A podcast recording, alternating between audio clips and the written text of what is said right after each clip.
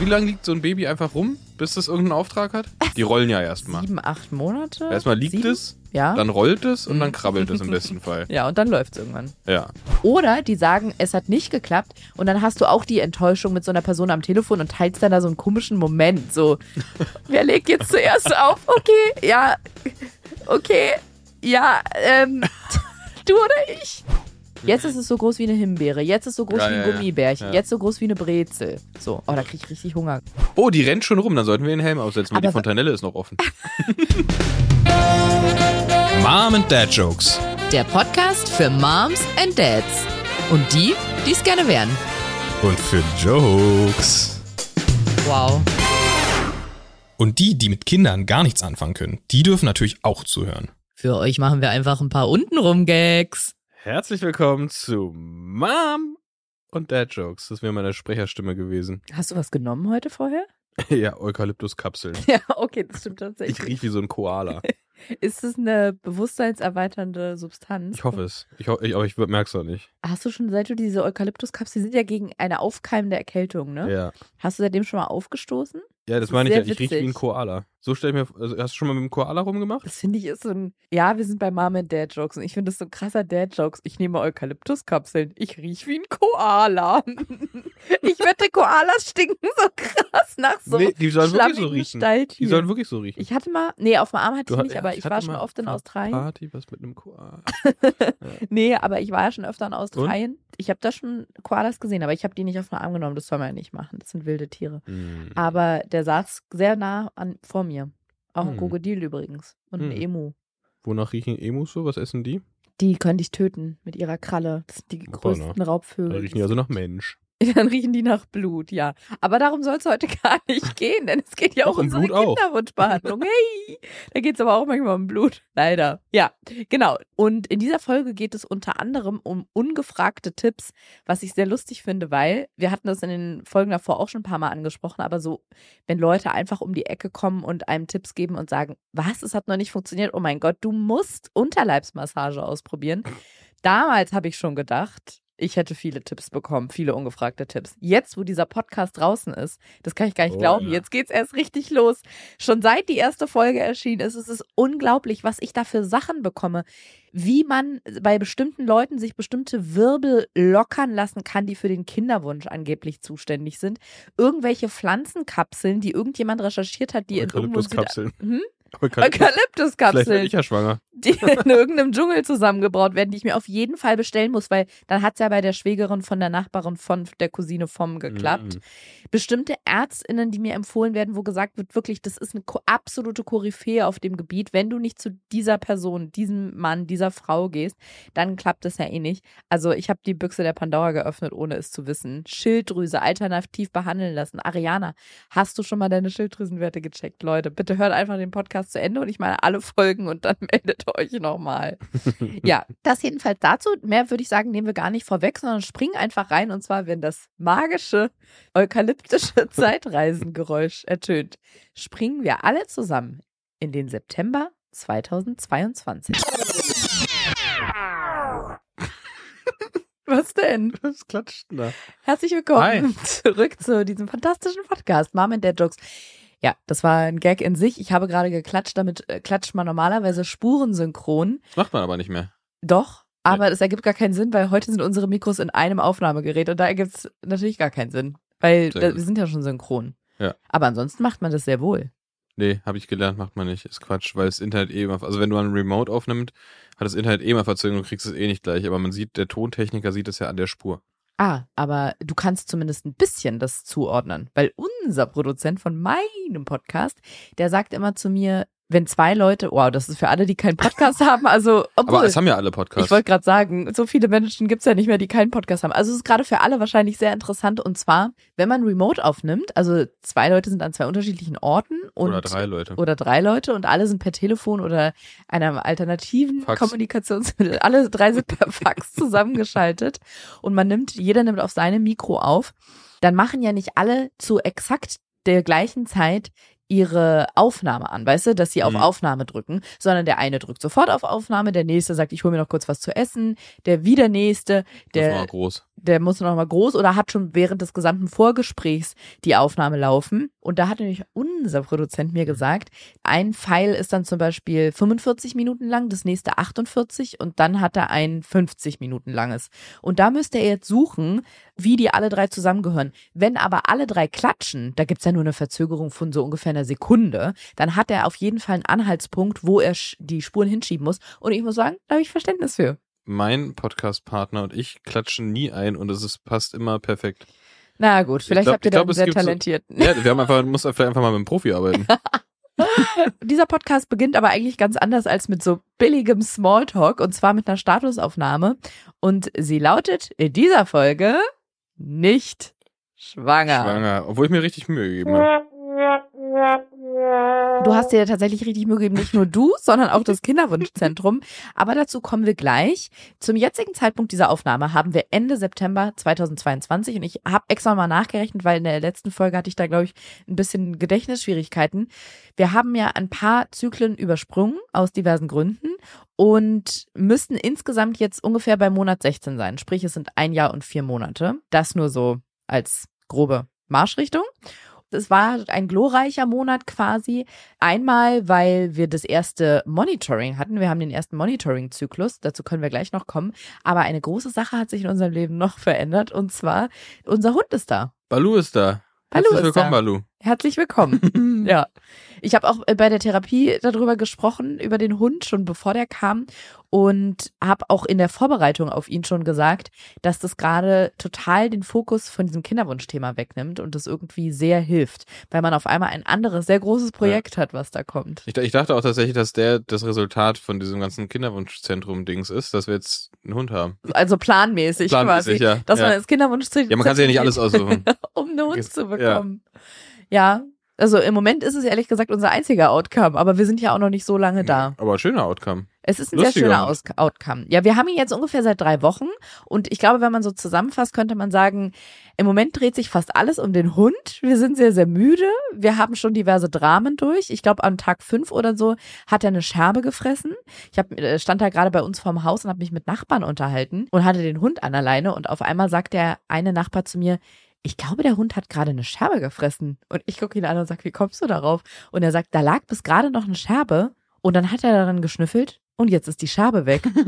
Und wir waren uns aber alle nicht sicher. Ich erst recht nicht, ich habe ja gar nicht hingeguckt und sind dann zum Tierarzt gefahren. Großes Drama. Hat er gleich zum ersten Mal diese Kotzspritze da bekommen, dass er sich übergibt und alles nach oben befördert. Und dann kam da tatsächlich eine Scherbe raus, die ich aufbewahrt habe und die, stimmt, die wollte ich noch einrahmen und an die Wand hängen, weil das quasi, du, Wunder gibt es immer wieder. Ja, das, das, das war wirklich aufregend. Wir dachten, wir dachten da kurzfristig, okay, Das sch- war's. schöne, schöne Woche, ja, war eine nette Woche mit dem Hund. nette Woche mit dem Hund, Kurzzeithund, aber nö, hat er geschafft. Also rein und raus hat er geschafft. Ja, und ich weiß noch, dass wir in der letzten Folge drüber geredet haben, dass Personen des öffentlichen Lebens manchmal, also das sagen bestimmt auch andere Leute, aber dann steht es nicht so im Fokus der Öffentlichkeit, aber dass ich schon öfter mitbekommen habe, dass Personen, die im Fokus der Öffentlichkeit stehen und einen Hund haben, das so damit vergleichen, ein Kind zu haben und dann üble Shitstorms teilweise Oh. bekommen, weil ihnen dann vorgeworfen wird, kannst doch einen Hund nicht mit einem Kind vergleichen. Also wir können einen Hund natürlich nicht mit einem Kind vergleichen, weil wir noch kein Kind hatten, Nö. aber ich muss sagen, alles, was ich von Freunden kenne, und ich habe schon, also ich habe jetzt nicht nur Kinder in meinem Freundeskreis, wo man sagen kann, die habe ich mal zwei Tage miterlebt. Ich habe schon tagelang auf fünf Monate alte Babys von Freunden aufgepasst. Also mit nachts und allem drum und dran. Und ich würde im Moment unseren Hund mit einem Kind vergleichen wollen, weil es ist Ja, wirklich krass. Das Gute ist ja, ich bin ja keine Person des öffentlichen Lebens, deswegen kann ich das ohne Probleme machen. Ja, das ist auf jeden Fall schlimmer als ein Kind. ist einfach wie ein Kind, was vier Beine hat, super schnell ist und richtig viel frisst und an allem rumknabbert. ja, das mit diesem Fressen So- kommt noch dazu. So ein Baby liegt ja, wie lange liegt so ein Baby einfach rum, bis es irgendeinen Auftrag hat? Bis es sich eigenständig bewegen kann? Ja, bis es irgend, nein, bis es, bis es so rumrollt oder Vielleicht so. Die rollen ja erstmal. sieben, acht Monate? Erstmal liegt Sieben? es, Ja. dann rollt es und Mhm. dann krabbelt es im besten Fall. ja, und dann läuft's irgendwann. Ja, im Mhm. besten Fall, ja. Mhm. Jetzt siehst du sieben, acht Monate. Und Ich dieser, glaube, länger fällt mir gerade auf. Mit acht Monaten kann doch noch kein Kind krabbeln, glaube ich, oder? meine Schwester ist mit neun Monaten gelaufen. Mit neun Monaten? Ja. Alter Schwede. Deswegen ist sie dann auch Da ist die Fontanelle doch noch nicht mal geschlossen. Nee, äh, wurde ihr dann auch ein Helm aufgesetzt. Damit sie beim. Nein, natürlich nicht. Ach so, ich hab's gerade geglaubt. Oh, die rennt schon rum, dann sollten wir den Helm aufsetzen, weil Aber die Fontanelle ist noch offen. Was ich mir daran gerade am krassesten vorstelle, ist, wie absurd es aussehen muss, wenn so ein kleiner Mensch läuft. Weil mit neun Monaten bist, oder war die auch extrem groß für ihr Alter? Ich war noch nicht da. Ich weiß es nicht. Na, ich dachte, wenn du die Info mit dem Laufen hast, hast du gleich auch die Info mit der Größe. wir, waren, wir waren beide auf jeden Fall wahnsinnig groß. Ah, okay. Brocken. Dann hat man sich vielleicht Mutter nicht so sagen. gewundert, aber wenn ich so an die Babys denke, die ich kenne, die neun Monate alt sind, ich stelle mir vor, dass die laufen, das sieht, glaube ich, so aus, wie als würde ein Hund in der Bar stehen und sich ein Getränk besorgen. Äh, äh, also bestellen, meine ich nicht besorgen. Weil das was, das bricht so ein Naturgesetz, das Ja. kann ja eigentlich gar nicht sein. Neun Aber es, ich, Monate. es kann, also ich bin mir sicher, dass sie sehr groß war. Ihre Tochter ist ja auch sehr groß. Und Von sehr, deiner Schwester, ja, deine Nichte ja, jetzt. Ja, das ja. stimmt. Und da würde, wäre das auch nicht aufgefallen. Die ist nicht so früh gelaufen, aber da wäre das auch nicht aufgefallen. Ja. Einfach so proportionsmäßig. Ja, interessant. Aber ja, genau. Also im Moment, es dreht sich wirklich im Alltag alles um den Hund. Also stubenrein würde ich jetzt noch nicht sagen. Wir hatten ja jetzt ein, zwei Mal Besuch, da hat er jedes Mal in die Wohnung gepinkelt, aber ich glaube vor Na, Aufregung. Genau, na, er ist, er ist stubenrein unter Normalbedingungen. Ja. Wenn irgendwas Außerordentliches ist, ich hatte ihn im, im Büro und man muss halt einfach aufpassen, dass der das in nicht ruhigen Zuhause-Situationen noch nicht so zuverlässig anzeigt. Mhm. Weil er einfach die Szenerie irgendwie noch nicht so richtig checkt. Aber ansonsten finde ich, also hält er schon richtig gut durch. Wir gehen abends so gegen zwölf, halb eins nochmal mit ihm bei uns Und das, im das, Garten. das Wir steht in Anführungszeichen. ja. Weil genauso wie wir morgens auch mit ihm rausgehen und wir auch nachts, wenn er mal raus muss, mit ihm rausgehen. okay, ich bin, Dafür wechseln wir dann auch nachts immer die Windeln. Ich bin ja, ich bin nicht perfekt, aber ich bin reflektiert und ehrlich. Und ich kann an der Stelle ganz offen zugeben, die unangenehmsten Aufgaben machst du. Also, wobei ich sagen muss, unangenehm, vor allem die, die mit Müdigkeit zu tun haben, weil ich jetzt wirklich nochmal merke, das wusste ich schon, bevor wir den Hund hatten, aber jetzt verstärkt sich das nochmal. Ich bin einfach eine Person, ich brauche sehr viel Schlaf. Hm. Und mit sehr viel meine ich, dass sieben Stunden so on a daily basis und äh, unter der Woche einfach, wenn man normal arbeitet, das reicht mir nicht. Also um zwölf schlafen gehen, um sieben wieder aufstehen, das ist wie Folter für mich. Dann laufe ich den ganzen Tag wie so ein Zombie durch die Gegend. Und ja, wenn man jetzt denkt, wie soll das denn gehen, wenn du Kinder hast? Richtig, das macht mir auch jetzt schon Angst. Da bin ich auch gespannt. Das macht mir wirklich Angst. ich bin ja auch müde, aber ich, ich fühle halt mit diesem kleinen Wesen, dass das halt raus das muss. ist bei mir anders als müde. Das meine ich wirklich ernst. Es fühlt sich für mich an wie Folter. Ich kann nicht. Ich möchte dann weinen. Na mach doch, aber geh Wein halt draußen. Ich weiß nicht. kannst, du, kannst du im Garten so viel weinen, wie du willst. Vielleicht muss ich das auch mal in der Therapie ansprechen, weil das ist wirklich richtig extrem bei mir. Wirklich. Also, Ja, ich, ich weiß, ich kenne das Ja. ja auch, wenn du vor der, vor, vom Fernseher auf der Couch einschläfst. Das sind zwei verschiedene Themen, aber ich darf ja zum Beispiel gar nicht einschlafen. Das macht dich ja sauer. Aus irgendwelchen Gründen. Ich liebe das, vom Fernseher einzuschlafen. Ich, das ist wirklich das Schönste für mich. Und dann nick ich da so weg und dann kriegst du von, von dir so einen Ellbogen ab. So, äh, dann können wir auch ausmachen. Na, nein. Ich möchte, dass der Fernseher weiterläuft, wenn ich schlafe. ja, wir gucken ja gerade einen Film zusammen. Dann möchte ich, dass du das mitbekommst. Ich will mit dir später drüber reden. Wie sollen wir denn sonst die Nachbesprechung machen? Ja, auf jeden Fall, wenn du einschläfst und man dich dann weckt, weil irgendwann muss man dich ja wecken. Bist auch so richtig, ja, du bist unausstehlich. So sag ich, wie es ist. Ja, ich so weiß. Rummelig und äh, so als wäre es meine Schuld, dass du da jetzt eigentlich. Ich hab doch gesagt, wir sollen nicht noch einen Film gucken, weil es schon spät. Ja, geh doch ins Bett. nee, das will ich nicht. Ich möchte, dass wir zusammen ins Bett gehen. Ich will doch nicht alleine sein. Ja, jetzt hier unterzeugen kann ich es endlich mal alles sagen. Ja, und hier unter Zeugen sage ich auch wirklich ganz offen und ehrlich, dass ich, ich habe jetzt nicht Angst, aber ich frage mich schon, wie das werden soll, muss ich sagen, weil ich weiß ja, ich bin ja einigermaßen realistisch und aufgeklärt, dass man mit einem kleinen Kind und klein umfasst, glaube ich, das Alter von geboren bis 18. sieben, Also, dass man erstmal sehr, sehr wenig Schlaf bekommen wird Mhm. und der Rhythmus einfach ein sehr anderer und ein sehr unregelmäßiger ist. Wobei ich zugeben muss, wir haben in unserer Familie eine Königin des Schlafs. Vielleicht liegt es auch in der Familie, merke ich gerade. Und das ist nämlich meine Schwester.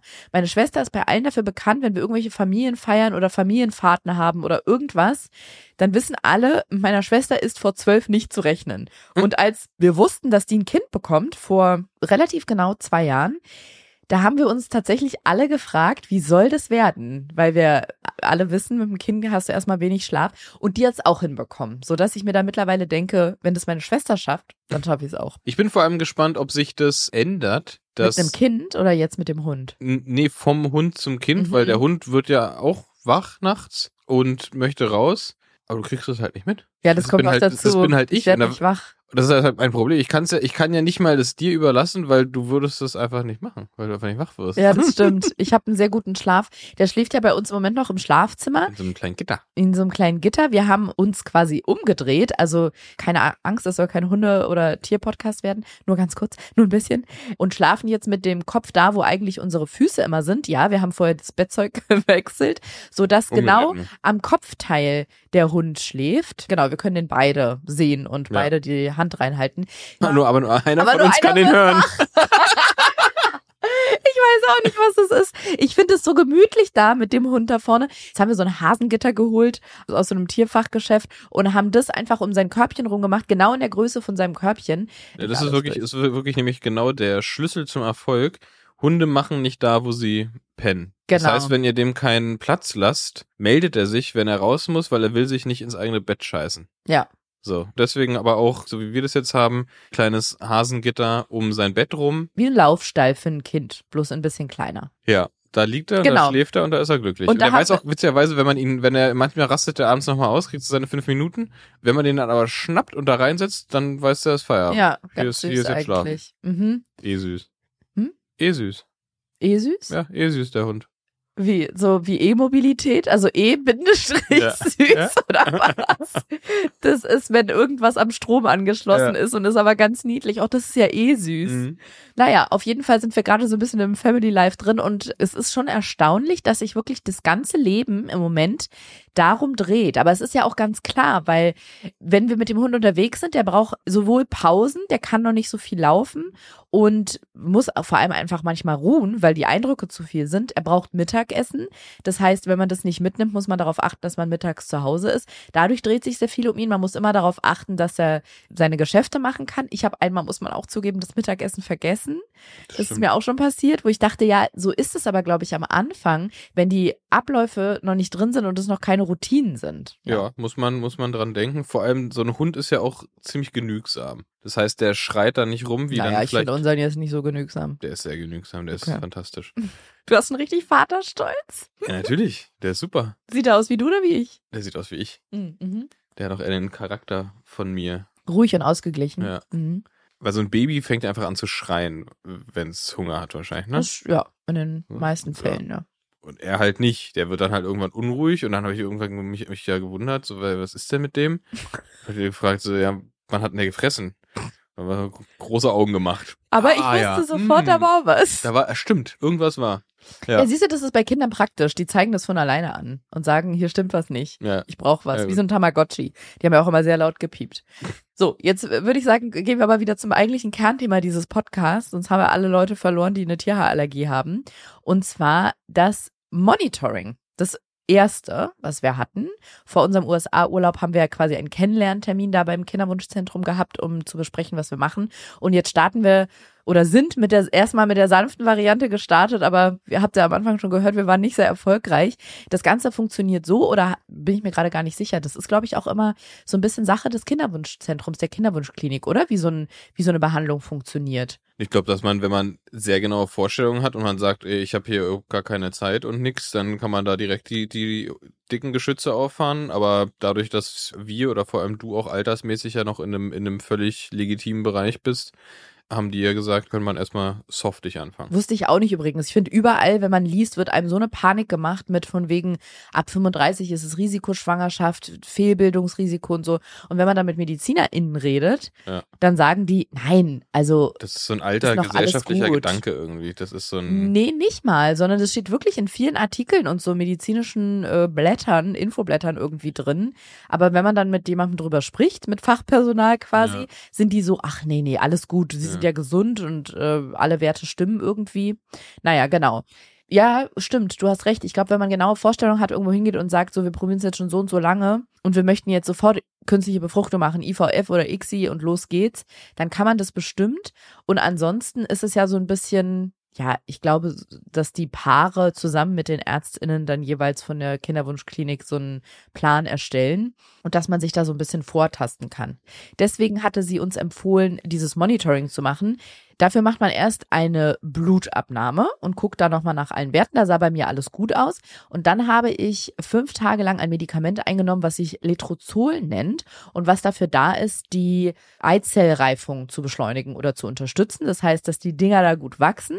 Dann bin ich am zehnten Zyklustag hingegangen. Da hat die Ärztin ein Ultraschall gemacht, sah alles super aus. Da sieht man dann, dass sich ein Follikel, also der, der leitende Follikel, oder wie nennt man das? Das ist eine leitende Der leitende Position. Angestellte. Der leitende Ja. Angestellte, Herr, Herr Follikel, Herr Follikel? weil der Follikel, aber er beinhaltet dann eine Kollegin, das Ja. ist die Eizelle dann. Ja. So, genau. Sah alles super aus und sie meinte auch, sieht aus, als wäre er schon kurz vorm, vorm Eisprung. Dann habe ich dort im Kinderwunschzentrum die Ovitrell-Spritze bekommen, die löst den Eisprung aus. Die Ärztin meinte auch, können Sie sich auch selber geben? Und ich dachte, um Gottes Willen, nein, solange ich nicht muss, auf gar keinen Fall. Da möchte ich ja wirklich noch drum herum kommen. Also in, meine Hoffnung ist wirklich, wirklich groß und ich muss auch zugeben, das Thema verdränge ich noch so ein bisschen, weil ich, ich habe ja in, auf anderen Plattformen schon mal über meine Kotzphobie geredet, die in Fachkreisen auch Emetophobie heißt. Die ist ja wirklich groß. Bei Nadeln und Spritzen muss ich zugeben, da falle ich jetzt nicht in Ohnmacht. Wenn sich jemand übergibt, kann das schon mal passieren, weil wirklich meine Kotzphobie ist riesig. Und ich weiß, das haben viele Menschen, vor allem Frauen habe ich so schon öfter mitbekommen, die da ganz, ganz dolle Probleme mit haben und dann, wenn sie Kinder haben, echt auf eine große Probe gestellt werden. Mhm. Und viele sagen zu mir, glaub mir, wenn du Kinder hast, dann macht man das irgendwie. Das kriegt man irgendwie hin. Glaub, Nicht ist ein einfach. Unterschied, ist ein Unterschied, Ja. ob du eine Phobie hast oder ob du es einfach eklig Oh, findest. genau, ob du dich einfach nur ekelst. Ja. Und bei mir ist es nicht einfach nur Ekel, sondern es ist wirklich eine Phobie. Und deswegen wollte ich jetzt gerade so disclaimermäßig sagen, bei der Nadel sage ich jetzt auch so Phobie. Vor ist Nadeln nicht alles ich eine Phobie. Nee, genau. Und da muss ich mal auch realistisch und ehrlich sein mit sich selber und auch mit euch. Bei den Nadeln ist es so, Weichei. ja, weiß ich jetzt nicht. soft. Vor, vor den Nadeln habe ich einfach nur extreme Angst, weil ich sagen muss, ich finde, das ist einfach was absolut Unnatürliches, sich so eine spitze Metallstange in den Körper reinzujagen. Und durch Andere, andere haben da große Freude mit. und da kommt dann auch noch, manchmal beim Blutabnehmen, kommt dann auch noch literweise der Lebenssaft rausgelaufen. Also nee. Und dann brennen die Mittel manchmal und so, oh nee. Und wenn man sich das anguckt, wie beim Impfen zum Beispiel, finde ich, gehen die Nadeln manchmal so extrem tief rein. Das sieht so furchtbar aus. Du hast dir noch nie irgendwie so richtig was getan, ne? So richtig so was gebrochen und so. Noch nie, nee. Ja. Nee. Das Maximalste, was ich hatte, war, dass ich im Krankenhaus für eine OP mal einen Zugang brauchte. Okay. Also noch nie irgendwo so Knochen aus der Haut rausgeguckt und so. Ih, hattest du das schon? Hier beim, beim Schlüsselbein. Das ist ja. nicht dein Ernst. Knochen? So, naja, nicht, nicht durchgestochen, aber der stand halt hier so hoch. Der stand so raus. Oh, oh mein Du müsstest, Gott. mal, du müsstest mal ein bisschen Abhärtung, mal so ein bisschen ein paar. Knochen brechen. Nee, das ist ja furchtbar. Deswegen, Ja gut, aber Nadeln ist halt für voll viele. Also das ist keine Phobie, das ist einfach nur, du findest es doof, weil es piekst und ich weil finde es es nicht komisch einfach ist. nur doof. Ich habe wirklich, mein Kinderarzt, da habe ich auch ein richtiges Trauma von. Der hat mich als Kind mal, weil ich mich nicht impfen lassen wollte, zwischen seine Beine geklemmt und richtig, Impfgegnerin, ja, ich bin die jüngste Impfgegnerin Deutschlands und hat mich richtig festgehalten und gepackt, weil ich so eine Angst davor hatte. Mir macht es einfach Angst. Und Ich habe von meinem Kinderarzt immer Salzstange gekriegt, weil ich das so tapfer gemacht hat er dir die in die Haut geschoben? habe. Mhm. ja, Nadeln finde ich, ich finde es wirklich einfach schrecklich. Und ich finde auch, dass es nicht einfach nur einmal kurz piekt, sondern beim Blutabnehmen ist einfach echt unangenehm. Und ich finde sogar diesen Moment, wenn die die Nadeln dann rausziehen, weil du merkst, dass gerade etwas wieder deinen Körper verlässt. Mhm. Ich finde das so unnatürlich. Und ich glaube, ich habe da so eine Angst noch vor, vor einer möglichen, eventuellen IVF oder ICSI, dass ich das richtig verdränge, dass ich da gar nicht dran denke.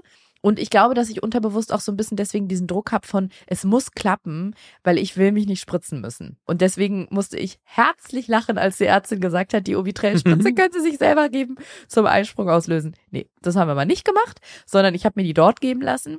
Da kriegt man so einen Behandlungsplan. Da sind dann die nächsten, ja, ein Zyklus lang, also immer 30 Tage drauf. Wie so eine Excel-Tabelle. Also ich liebe ja Tabellen und Listen, deswegen ist es für mich immer perfekt. Kriegt man so ausgedruckt und da steht dann der Ablauf. Und ich, das finde ich so lustig, das hat sie ja auch gesagt. Zwei Tage nachdem der Eisprung ausgelöst wurde, steht auf diesem Plan dann richtig drin GV. Ja. Ja. Und dann stand, das fand ich auch krass, nach diesen 14 Tagen richtig schon Schwangerschaftstest da drin. Das finde ich dann so Mhm. verrückt, weil wir sind da gerade noch so ganz neu und fangen mit allem an. Und Schwangerschaftstest auf so einem offiziellen Dokument ist irgendwie, Ja. weiß ich nicht. Klingt offiziell. Klingt ja, das ist so, so, offiziell, so, so ja. ein Zeichen, dass, äh, dass es einfach losgeht. Mhm. Ne? Mhm. Hatte man ja vorher beim einfachen Probieren, sag ich jetzt mal, nicht so. Nee, genau, überhaupt nicht. Und insgesamt muss ich sagen, zum jetzigen Zeitpunkt zumindest, dass ich die Leute, die da in dem Kinderwunschzentrum arbeiten, alle unfassbar lieb finde. Ganz, ganz tolles Mhm. Team.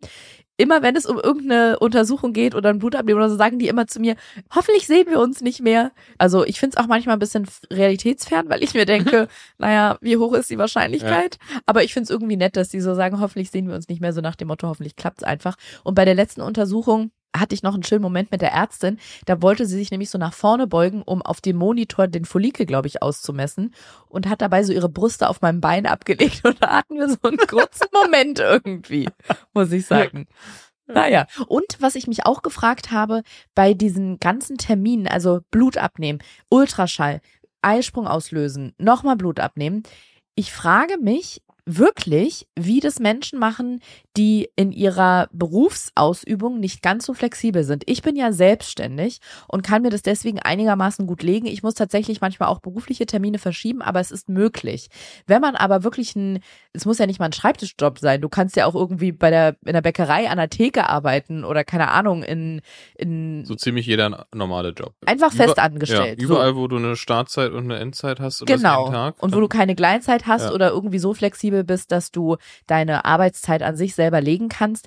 Ich frage mich, wie man das macht, weil ich weiß, dass man, ich war ja auch schon im Leben sehr oft, sehr lange fest angestellt und ich weiß, dass man da immer die Möglichkeit hat, wenn man Arzttermine hat, dass man das bespricht und im schlimmsten Fall das als das mit einem Überstundenausgleich verrechnet oder dann an einem anderen Tag halt mal länger bleibt.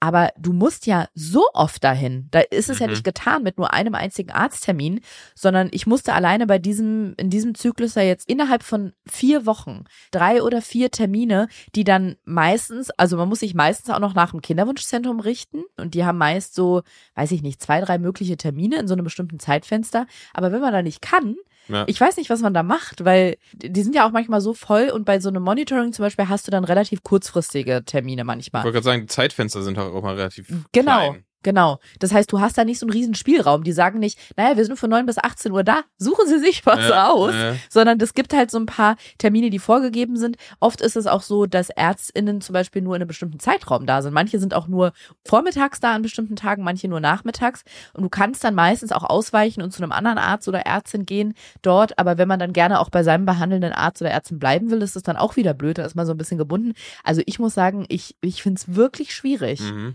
Und dann stand dieser Schwangerschaftstest im Plan. Der wird ja per Blut gemacht. Mein Gedanke. Ich dachte, du sagst per Bluetooth. Das wäre dann ein sogenannter E-Test, wo ein wir schon bei E-Süß ja. waren, per Bluetooth. Ich schwöre dir, irgendwann ist es wirklich so weit, da hat man zu Hause so ein Gerät, dann piekst man sich irgendwo, dann wird das Blut so eingelesen und dann per App wird es ans Kinderwunschzentrum übertragen, dann lesen die die Werte ab und dann. Ja, ist ja easy, ist ja, ist, ja, ist, ja, ist ja ganz normal bei Blutzuckermessung. Die müssen ja nur das Gerät anpassen, dass es einen anderen Wert liest. Du piekst dir in den Finger, Mhm. Machst es auf diese, auf dieses kleine Ding drauf in diesem Gerät und dann sagt er deinen Blutzuckerspiegel an. Ich glaube aber so ein bisschen, also das macht man ja genau bei Diabetes, aber das reicht, glaube ich, nicht für den Schwangerschaftstest. Die nehmen da immer schon ein richtig großes Röhrchen ab. Größere Nadel. Wobei ich mich auch gerade frage, was ja, machen die mit dem ganzen Blut? Weißt du nicht, was die mit deinem Restblut machen? Ja, ich wollte gerade sagen, vielleicht spenden die das immer in meinem Namen und, und streichen da, dafür das oder Geld machen, ein. Ich glaube, die machen da so ähm, Kultriten und opfern Wie? das. Und beschmieren sich damit? Ja. Mit meinem Blut? Ja. Uh, ja. Das ist nicht so schön. Doch, meine ich schon mal gesehen zu haben. Ja, ja. in einem Film oder? nee, nee, da. Ja, okay. ja, ja, gut. Jedenfalls wusste ich dann, okay, ich muss zum Blutabnehmen hin für diesen Schwangerschaftstest. Und wirklich mein erster Gedanke war, dann erfahre ich ja, ob ich schwanger bin am Telefon von jemandem aus dem Labor. Wie absurd ist das denn? Und in dem Moment ist auch ein bisschen was in mir zerbrochen, muss ich zugeben, weil jetzt werden manche Dinge gerade greifbarer. Ich habe mir mein Leben lang also ich hatte gar nicht so genaue Vorstellungen, wie ich das später mal meinem mhm. Future Boyfriend oder Husband sagen will. Aber ich hatte auf jeden Fall die Vorstellung, dass ich mir da was Schönes überlegen möchte. Mhm. Dass ich den überraschen will, dass ich mir so, das. So ein amerikanisches Reveal-Ding. Ehrlich gesagt schon. Und Echt, ja? ich, ich muss auch zugeben, ich habe mir auch in unserer Probierphase schon Sachen überlegt. Also ich habe da diverse Sachen recherchiert. Ich habe mir diverse Sachen schon überlegt äh, und geplant, wie ich das dir sagen könnte. Aber kannst du ja trotzdem noch machen, weil ich bin ja nicht bei diesem Telefonat dabei. Du weißt aber ja immer, wann die sind. Du weißt ja immer an den Tag, wenn ich zum Test ja, gehe. Der, der, der, der Zufallsmoment ist nicht so richtig gegeben. Nee, überhaupt nicht mehr. Und als ich das realisiert habe, muss ich zugeben, bin ich ein bisschen traurig geworden, weil ich habe so in meinem Freundeskreis, also da sind die jetzt auch nicht alle so drauf. Manche sagen einfach, die legen einfach den Test hin oder der Mann ist beim Test, also beim Test ablesen mit dabei und guckt irgendwie mit auf diesen Streifen da drauf.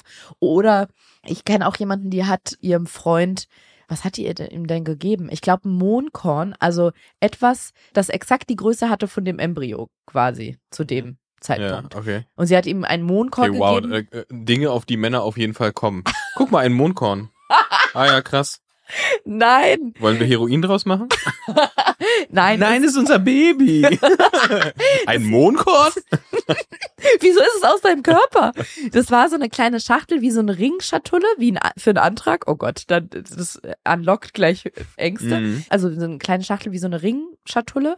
Wenn man die aufgemacht hat, waren dann da auf diesem Samtkissen ein Mohnkorn und ich glaube, darüber stand, so groß ist unser Kind oder irgendwie, oder das hat sie ihm dann dazu gesagt oder Mhm. irgendwie so. Ich, ich fand es auf jeden Fall total süß. Mhm. Es gibt ja auch so viele Apps, die so die Schwangerschaft begleiten und in super vielen Apps gibt's halt immer so tages- oder wochenaktuell, wie groß ist das Kind und dann in Vergleichen mit Lebensmitteln halt oft. Jetzt Mhm. ist es so groß wie eine Himbeere, jetzt ist es so groß Ja, wie ein ja. Gummibärchen, Ja. jetzt so groß wie eine Brezel. So, oh, da krieg ich richtig Hunger Ab, gerade. ab Brezel würde ich es ernst nehmen. Davor sage ich mir. Ja gut, es ging ja aber Digga, du darum, bist ein Gummibärchen. Beruhig dich. es ging ja darum, wie man jemandem äh, sagt quasi, dass man schwanger ist. Genau, und als ich dann realisiert habe, oh, ich werde das ja dann am Telefon vom Labor erfahren, das hat mich ein bisschen traurig gemacht, Mhm. weil ich gemerkt habe, okay, du weißt ab jetzt ja immer, wann ist der Tag, wo ich zum Blutabnehmen gehe und es wird keine Überraschung mehr. Und ich bin jetzt auch nicht so drauf, dass ich dich traurig anrufe und sage, es hat leider nicht geklappt oder dir eine Nachricht schicke mit Heul-Emojis. Dann kommst du abends von der Arbeit nach Hause und dann habe ich so eine Überraschungsparty und sage, es hat doch geklappt.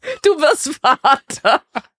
Also den Überraschungseffekt, den gibt's nicht mehr. Nee. Und das macht mich richtig traurig. Also gibt ja so dieses ganz typisch kitschige, dass man so eine Schachtel überreicht und in Mit der dem sind- Mondkorn. ja, entweder das oder mit so Babyschuhen oder Ah, mit einem Body, wo Was für drauf Schuhe? steht, Das du ist die bist wichtige Frage. na, Nike, Adidas, Ugh, äh, Adidas? Skechers, Sketchers. kleine So Rollschuhe, kleine Sketchers Slip-Ons ohne Schnürsenkel. kleine Baby-Rollschuhe, Schlittschuhe, nee, Reitstiefel. nee, Nike. für Babys. Oder halt so diese, dieser, dieser Body, wo drauf steht, ich habe den besten Papa der Welt oder so. Das wollte ich nicht machen. Aber als wir beide noch nicht zusammen waren, wollte ich die fiktive Person, die fiktive männliche Person in meinem Leben. Und seit wir dann zusammen sind und das versuchen, dir das halt Mhm. mit irgendwas Überraschungsmäßigem mitteilen. Oder ich wollte es Mhm. halt auf jeden Fall irgendwie nett machen und nicht dir den Test einfach nur dahin knallen. Und jetzt ist halt die Situation, dass du immer weißt, an welchem Tag ich den Bluttest habe und wartest ja dann auch darauf, dass ich dir Bescheid sage, wie das Ergebnis Das ist. stimmt. Ja. Und das da, da ist Aber auf guck mal, jeden Fall. das Gute ist, ich bin so vergesslich. Ja, du müsstest mir nur einfach mal, das du müsstest mir nur einfach nicht sagen, dass du zum Das Bluttest stimmt. gehst und zack, whoop, Überraschung.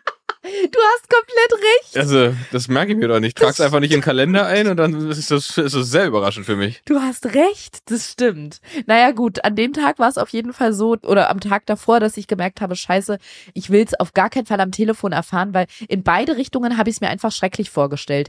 Ich rufe an, das wusste ich zu dem Zeitpunkt auch noch nicht, ich dachte, die rufen an, aber man ruft selber an und dann sagen die entweder, es hat geklappt, sie sind schwanger, dann erfahre ich das am Telefon, das ist völlig absurd für mich gewesen, die Vorstellung, oder die sagen, es hat nicht geklappt und dann hast du auch die Enttäuschung mit so einer Person am Telefon und teilst dann da so einen komischen Moment, so, wer legt jetzt zuerst auf? Okay, ja, okay, ja, ähm, du oder ich, Dann sie oder ich. ihnen aber auch noch alles Gute. Ja, genau.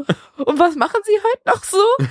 Ja. und dann weint man am Telefon und dann sagen die, ach, es wird alles gut oder so. Nee, ich fand es so komisch und konnte es mir null vorstellen. Deswegen habe ich etwas gemacht, was ich eigentlich schon längst verbannt hatte. Und zwar hatte ich ja mal alle Teststreifen, alle RH, also Lufthansa, Lufthansa-Streifen. Lufthansa-Streifen, alle Schwangerschaftstests, alles, wo ich gesagt habe, ich mache mich jetzt nicht mehr verrückt mit dem Thema, das kommt jetzt weg und bleibt jetzt erstmal, ist alles okay? Du guckst die ganze Zeit nach dem Hund. Ja, der knabbert am Teppich. Wirklich? Nee, das darf der bitte nicht. Warte, hör auf. Nein.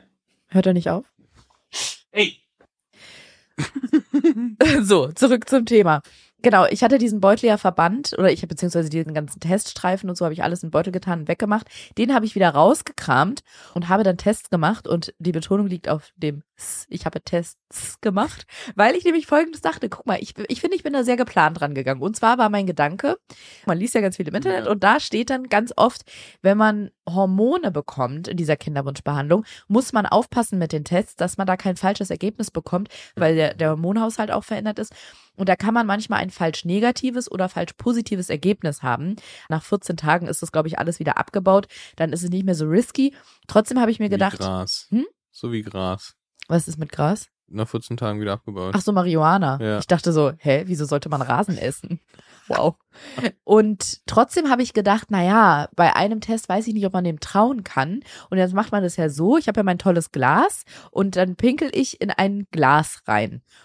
Mache dann diesen Test und dann schütte ich mein Pipi die Toilette Ja. runter Und stellst das Glas zurück ins Regal.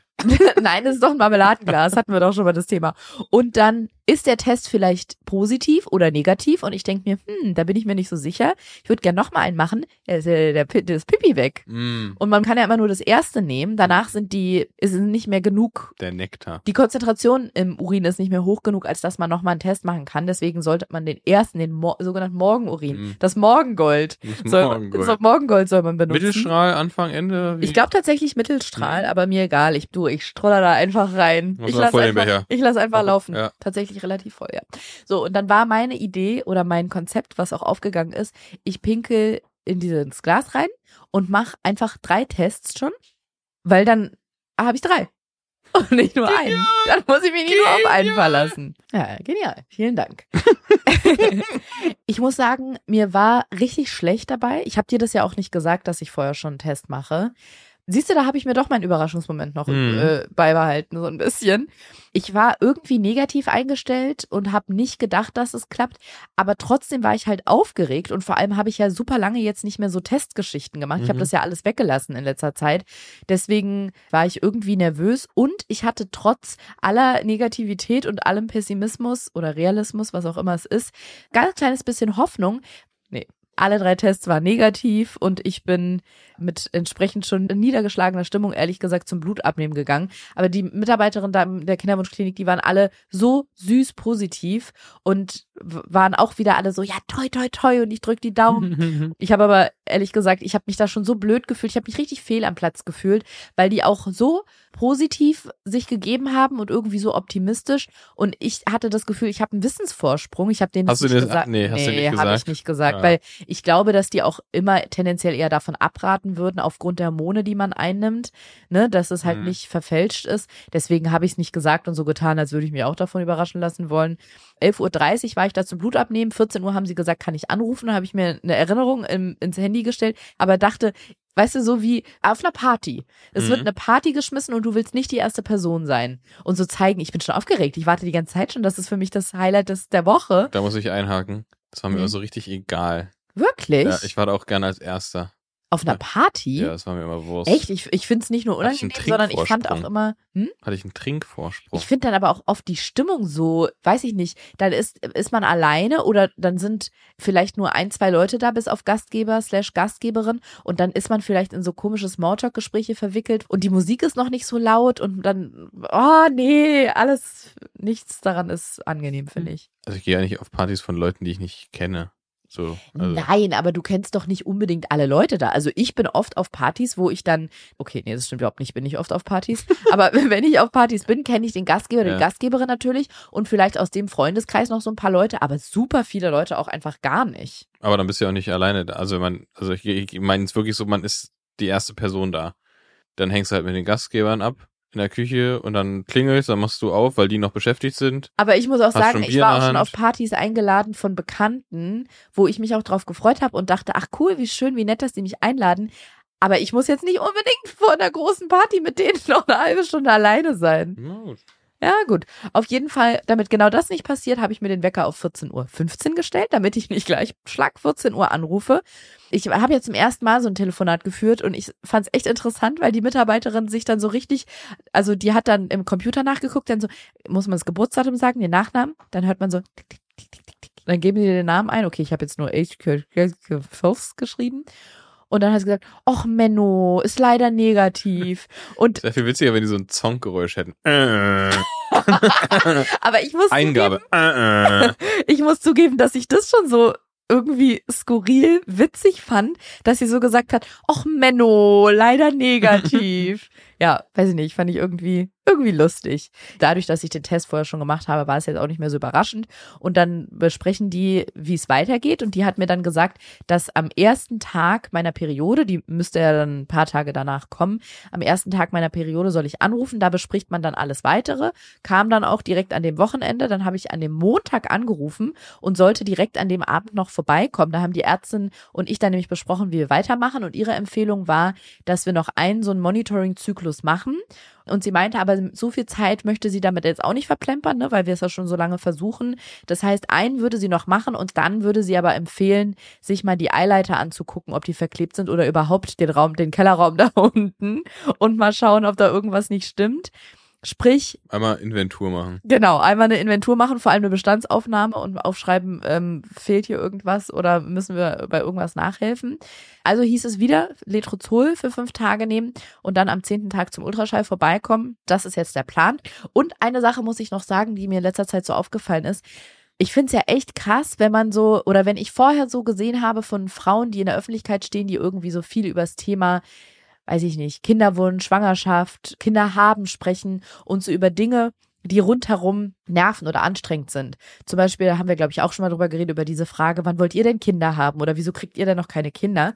Ist genauso in dieser Kinderwunschphase eine Sache so schlimm, die ich einfach einmal anspreche, falls ihr euch dabei ertappt, dann könnt ihr versuchen, das zu lassen. Und falls ihr denkt, nee, ich bin auch Betroffene oder Betroffener davon, könnt ihr vielleicht der Person, das haben wir auch schon mal gemacht, glaube ich, schickt ihr einfach einen Link zu dieser Podcast-Folge und sagt, ab welcher Minute die zuhören sollen. Und zwar ist es ein Satz und der lautet, darf ich dir mal einen Tipp geben? Und ich muss zugeben, ich kann es nicht mehr hören, weil ich spreche mit irgendjemandem über unsere Kinderwunschbehandlung oder über unsere Journey, wie man immer so schön sagt. Und dann kommt irgendwann dieses, darf ich dir mal einen Tipp geben? Ich finde es ja schon nett, dass die Person überhaupt fragt und nicht sagt, du geh doch mal zu so einem Spezialisten, von dem habe ich mal gehört, der soll ganz toll sein. Der macht schamanische Teufelsaustreibung bei Vollmond und da sind bis jetzt alle Frauen schwanger geworden. Es ist ja schon ein bisschen empathischer zu sagen, darf ich dir einen Tipp geben, weil da hat man noch die Chance und die Möglichkeit zu sagen, Nein. ehrlich gesagt nicht wirklich.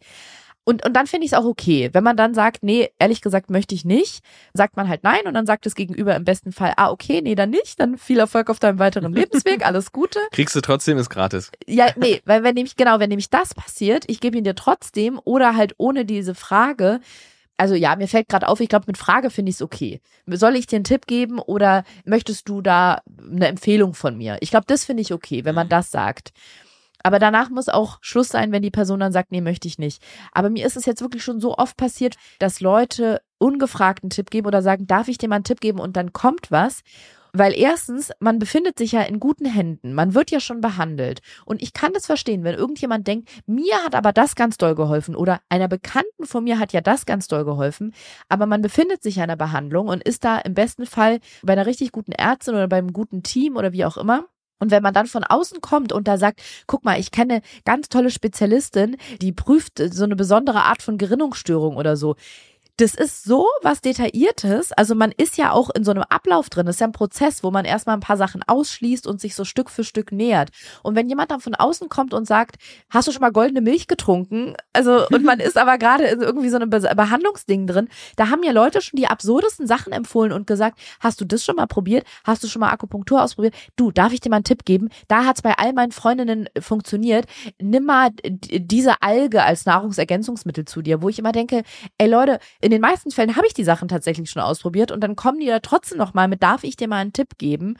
Und ich finde auch das mit diesen SpezialistInnen immer so sehr übergriffig, weil die behandeln dann oft Probleme, die man entweder gar nicht hat oder man ist an einer ganz anderen Stelle oder das ist ja auch diese anekdotische Evidenz dann so oft. Eine Freundin von mir hat das geholfen, also hilft es bei unerfüllten Kinderwunsch. Mhm. So eine Freundin von mir ist auch jahrelang nicht schwanger geworden. Dann war sie bei so einer Spezialistin, die hat rausgefunden, dass sie das und das hat und seitdem empfehle ich jedem die Spezialistin. Nee, das hat mhm. vielleicht in diesem einen Fall geholfen, aber das ist deswegen kein universeller Tipp oh, das nervt mich so immer dieses, darf ich dir mal einen Tipp geben? Und dann trink mal jeden Morgen das und das oder mach mal jede Woche das und das, dann klappt's bestimmt, weil ich habe gelesen, dass einfach nein, Leute, einfach nein. Und ich merke gerade beim Reden, ich glaube, wenn man einen Tipp hat und man fragt jemanden, dürfte ich dir eine Empfehlung geben oder möchtest du nicht? Das glaube ich, finde ich noch okay, weil dann kann die Person einfach sagen, nee, ehrlich gesagt, ich krieg so viele Tipps und ich bin gerade in einem Behandlungsplan drin und ich vertraue der Ärztin und da möchte ich jetzt dabei bleiben und dann sagt im besten Fall das Gegenüber, das kann ich verstehen. Wenn du irgendwann doch mal irgendwie so, ne, dann weißt ja, wo du mich findest. Was ist, wenn man zum Beispiel sagt, was ja mir sehr geholfen hat und dann sagt, was habe ich auch schon so bekommen und muss sagen, es hat mich genauso genervt. Ja, okay. ja, weil das ist gleich so ein indirekter Arbeitsauftrag, habe ich das Gefühl. So, was ja bei mir damals geholfen hat, war, ich bin ja dann einmal die Woche zum Shiatsu gegangen und dann hat's geklappt. Und dann habe ich das Gefühl, steht man in so einer Position, dass man sich jetzt rechtfertigen muss, wenn man aber nicht einmal die Woche zum Mhm. Shiatsu gehen möchte. Oder man fühlt sich dann irgendwie so, so, weißt du, dann, dass da noch so mitschwingt, ja, wenn du das nicht machst, bist du auch ein bisschen selber schuld, wenn es nicht Mhm. klappt, ne? Weil ich habe Mhm. dir jetzt den ultimativen Tipp gegeben. Mhm. Oder auch immer dieses, als ich das und das genommen habe oder als meine Freundin da und dahin gegangen ist, dann hat's halt geklappt. So nach dem Motto, naja, solange du das nicht machst, hast du ja nicht alles versucht. Mhm. Deswegen finde ich das mit diesen Tipps immer so ein bisschen, wenn jemand danach fragt, auf jeden Fall. Das finde ich sowieso. Immer wenn man gefragt wird, kann man auf jeden Fall alles sagen.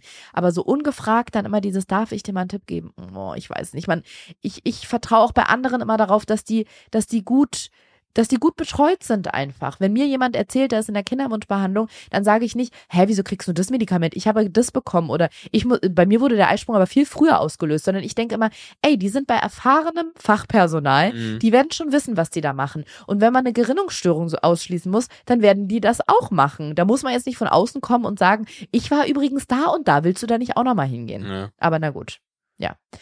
Diese Gedanken noch mal zum Schluss. Und ich würde sagen, jetzt befreien wir endlich mal den Hund. Den versuchen wir nämlich die ganze Zeit in Schach zu halten, weil er spielen möchte oder raus oder sonst was. Und kümmern uns Er um möchte den. leben. Er möchte leben.